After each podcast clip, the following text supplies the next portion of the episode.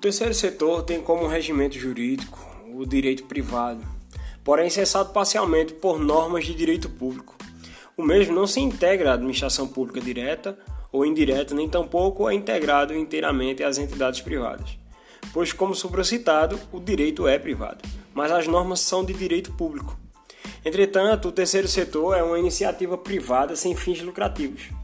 Porém, a não lucratividade é relativa, como está previsto no artigo 1 da Lei 9.790 de 1999.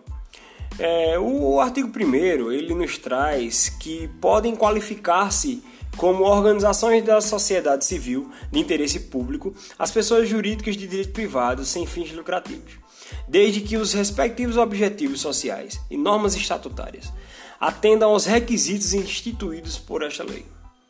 O parágrafo 1 para os efeitos dessa lei, considera-se sem fins lucrativos a pessoa jurídica de direito privado que não distribui entre os seus sócios ou associados, conselheiros, diretores, empregados ou doadores eventuais excedentes operacionais, brutos ou líquidos, dividendos, bonificações, participações ou parcelas de seu patrimônio, auferidos mediante o exercício de sua atividade, de suas atividades, e que os aplica integralmente na consecução do respectivo objeto social. O parágrafo 2 é, fala que a outorga da qualificação prevista nesse artigo é ato vinculado ao cumprimento dos requisitos instituídos por esta lei. É, segundo Celso Antônio Bandeira de Mello, essas entidades abrangem pessoas privadas que colaboram com o Estado desempenhando, atividades não lucrativas e às quais o poder público dispensa especialmente proteção, colocando o serviço delas a serviço delas manifestações do seu poder de império. Esses entes é, paraestatais têm como finalidade o aprendizado profissionalizante, a fim de contribuir para o desenvolvimento do país tendo como beneficiários os grupos sociais ou profissionais. É, nós temos vários exemplos de serviços sociais autônomos. É, podemos citar dentre eles o SENAI, que é o Serviço Nacional de Aprendizado da Indústria, é, o SENAC, o Serviço Nacional de Aprendizado, Aprendizagem e Comércio, o SESC também é um exemplo, o Serviço Social do Comércio. Temos, dentre, outro, dentre outros, o SESI, o SEBRAE, o SEST, o, o SENAT. E vamos usar como exemplo o SENAI. É, o SENAI é, existe por causa das indústrias. E cerca de 1% de cada indústria vai para o Senai investir em cursos de tecnologia. Esses cursos é, disponibilizados são a grande maioria de forma gratuita e os pagos são é, paga, pagos simbolicamente. A, a forma que é, é pago, é custeado esse curso é pago de forma simbólica. O Senai é uma entidade jurídica de direito privado que é mantida por meio de contribuições compulsórias. A divinda de percentual da folha de pagamento das indústrias é integrado ao sistema de federação das indústrias e tem como objetivo contribuir para com o desenvolvimento industrial.